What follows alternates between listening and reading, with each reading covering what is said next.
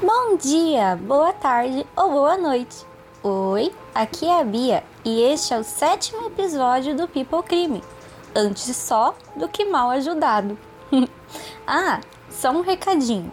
Se você estiver gostando do nosso podcast, você pode dar seu incentivo para a gente continuar gravando. É só escutar nossos episódios pela Orelo, a única plataforma que dá um dinheirinho por cada play que recebemos. E você não paga nada por isso não, viu? É tudo grátis. Só baixar o app, se cadastrar, procurar pelo Pipocrime, seguir a gente e dar o play. Tá preparado?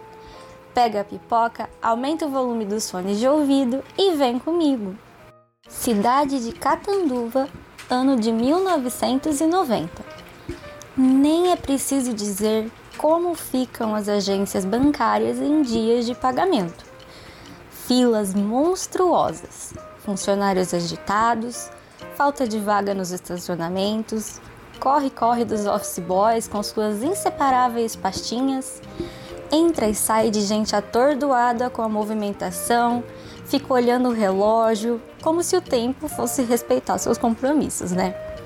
E tem aqueles tranquilos aposentados que andam vagarosamente para lá e para cá, à procura de algo que talvez nem eles mesmos saibam o que.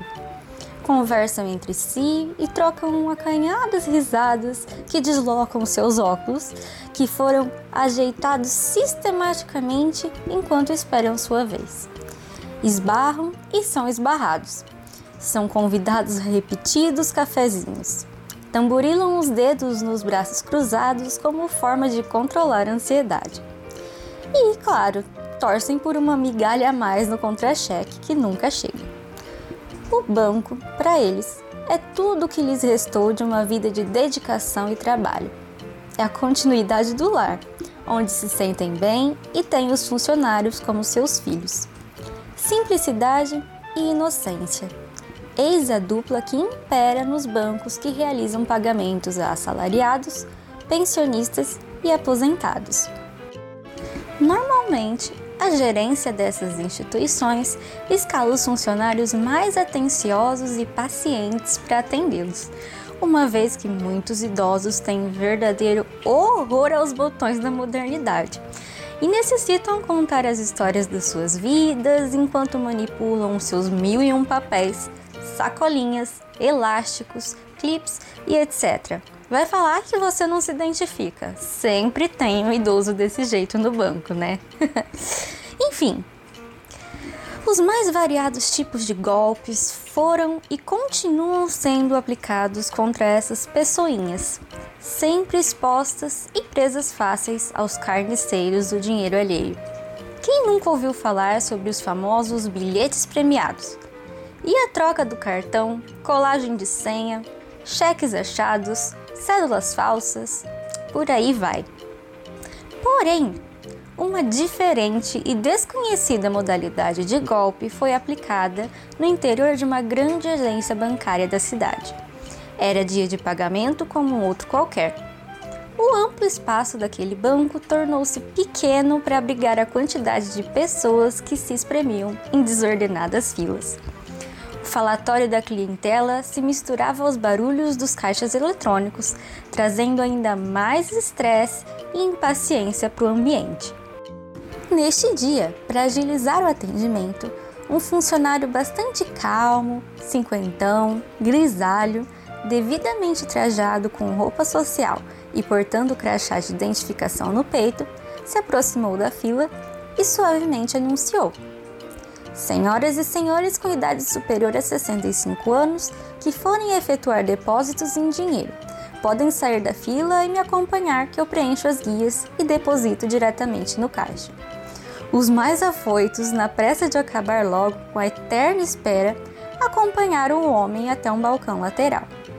Ali, então, o tal homem foi completando cada pedido, um a um, rapidamente pegou todo o dinheiro a ser depositado e entrou numa salinha conjugada aos guichês principais. Depois de um certo tempo aguardando o retorno da pessoa e os respectivos recibos autenticados, os idosos reclamaram da demora a outro funcionário, que, desconfiado da irregularidade do procedimento adotado, foi se certificar do fato. Ficou constatado que o grisalho não era funcionário coisa nenhuma. Não passava, portanto, de um estelionatário. O banco então comunicou o fato à polícia, informando todas as características do golpista.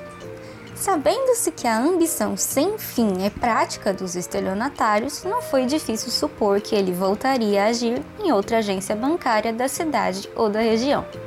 Transmitido o alarme às delegacias da área, os policiais foram à procura das pistas. Em uma das esquinas do centro da cidade, observaram o Escort vermelho, novo, considerado carro de luxo na época e sucesso de vendas da Ford, com placas de São Paulo, estacionado e cujo motorista mostrou certa inquietação ao avistar a viatura. O sujeito era magro, alto, bigode aparado, barba feita, exibia a caneta dourada no bolso da camisa de grife, calça de linho e sapatos impecáveis. Primeira vista, um executivo, claro. Quando abordado e revistado, foi encontrado com ele uma grande quantia em dinheiro tanto em sua carteira como escondida no assoalho sobre o assento reclinável traseiro. Puxada a capivara, que é a ficha criminal do sujeito, via rádio comprovaram-se extensas passagens por estelionato. Sem demonstrar vontade em argumentar, visto que, como bom malandro, sabia que a casa havia caído, ele foi logo falando assim: ó, como previamente compactuado, cumpre-me aguardar o regresso do meu sócio, que deve estar prestes a terminar uma jornada de arrecadação monetária nesta acolhedora cidade, para então seguirmos viagem. Traduzindo estelionatez, o sacana esperava pelo comparsa que enganava os velhinhos dentro dos bancos para dar o golpe. o delegado sugeriu que tirassem a viatura do local e que apenas um policial deveria permanecer na calçada, junto ao veículo, para não levantar suspeita no outro 71 que estava por vir. Os demais ficariam no estacionamento próximo, despreocupados, mesmo porque esse tipo de meliante não costuma reagir. Sua maior arma é a lábia afiada e a ganância das pessoas. Todas as vítimas de estelionato sempre caem nos contos por desejar levar vantagens, sair ganhando e aparentar esperteza, mas a realidade é que eles mesmos se tornam os enganados. À distância e na espreita, pouco tempo depois, os policiais viram o grisalho surgindo apressado, segurando uma maleta de couro que, quando aberta, continha dinheiro, diversos documentos e falsos crachás de diversas instituições bancárias. Seguiram então para a delegacia com o estelionatário grisalho no camburão e o outro no escorte apreendido, acompanhados de três policiais em cada veículo. Em dado momento, o golpista, com toda a fineza, dirigiu-se ao delegado. Excelência, se me permite, quero solicitar o obsequio de vossa parte para que apanhe minha agenda pessoal que se encontra nesta pasta. Verá que constam muitos telefones de contatos com as chefias da polícia da capital paulista. Poderá, assim, requerer referências sobre minha pessoa com toda certeza dirão que sou da casa, uma pessoa de inteira confiança. Com toda a delicadeza do mundo, só que não, o delegado respondeu: Não vou ligar porcaria nenhuma e nem tô interessado nesses teus trutas, seja quem for. Você devia ter vergonha na cara de ficar enganando o velhinho. Quero mais é botar tudo no papel e engrossar tua ficha com mais essa bronca. Assim, quem sabe dessa vez, você e teu comparsa mofem na cadeia. e lá vai o estelionatário. Mas, doutor, só mais uma parte. E aí o delegado chega de papo furado. Fica aí na tua. E aí o outro policial já emenda. Quando a gente chegar na delegacia, você pode chamar o advogado, tua mãe, a Miss Brasil, escambau. Mas agora não vem com lero-lero. O ouvido do doutor não é pinico e nós não somos os otários que você costuma enganar. E aí fica aí falando difícil para ver se o papel de bom moço convence. Que absurdo! Ai, lá vai ele de novo. Os senhores são leais defensores da lei e estão cobertos de razão. Acontece que eu pretendia propor-lhes algo bom para os dois lados. Para ser mais direto e exato, vocês ficam com toda a grana, ninguém fica sabendo de nada e nós deixamos a cidade, com a promessa de nunca mais voltarmos para essas bandas. A propósito, os senhores hão de convir que é um valor considerável, não é? Ai, aí o outro policial já respondeu: Acho que você não entendeu muito bem o espírito da coisa, né, meu companheiro? Sua missão já era, rodou, dançou, sacou? Já era. O dinheiro vai voltar para as vítimas e vocês vão em cana. C-A-N-A. Nessa altura, a viatura parava de frente à delegacia, oportunidade em que o golpista, ouvindo a recusa, não teve outra alternativa senão fazer atônito os comentários finais. Será que eu ouvi bem? Estaria eu delirando ou minha proposta foi rechaçada? Estou vivendo em outro planeta e não sei? Por favor, me respondam. Estou? e lá vai o delegado. Está sim, salafrário. Você está sendo preso em flagrante delito por infringir o artigo 171 do Código Penal, estelionato.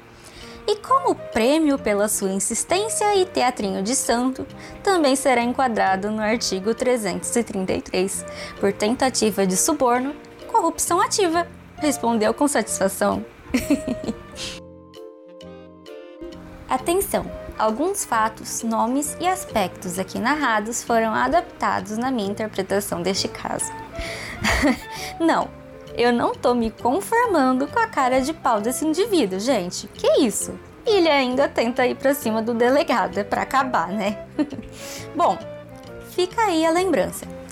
Todo cuidado é pouco quando se trata de dinheiro, bancos, depósitos e afins.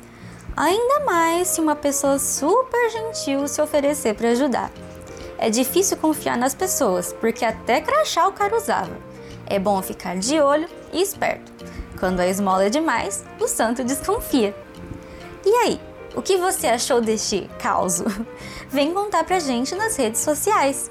Somos Pipocrime em todas elas: Instagram, TikTok, Facebook. Comenta, curte, compartilha, enfim, vem acompanhar a gente. E termina por aqui o nosso sétimo episódio. Ah, esqueci! Vou aqui falar um recadinho especial. Geralmente, os nossos episódios são de 15 em 15 dias, mas teremos um episódio diferente na semana que vem, dia 19. Estamos planejando contar um caso diferente e com uma participação especial. obrigada por ouvir até aqui e obrigada pelo apoio. Até a próxima!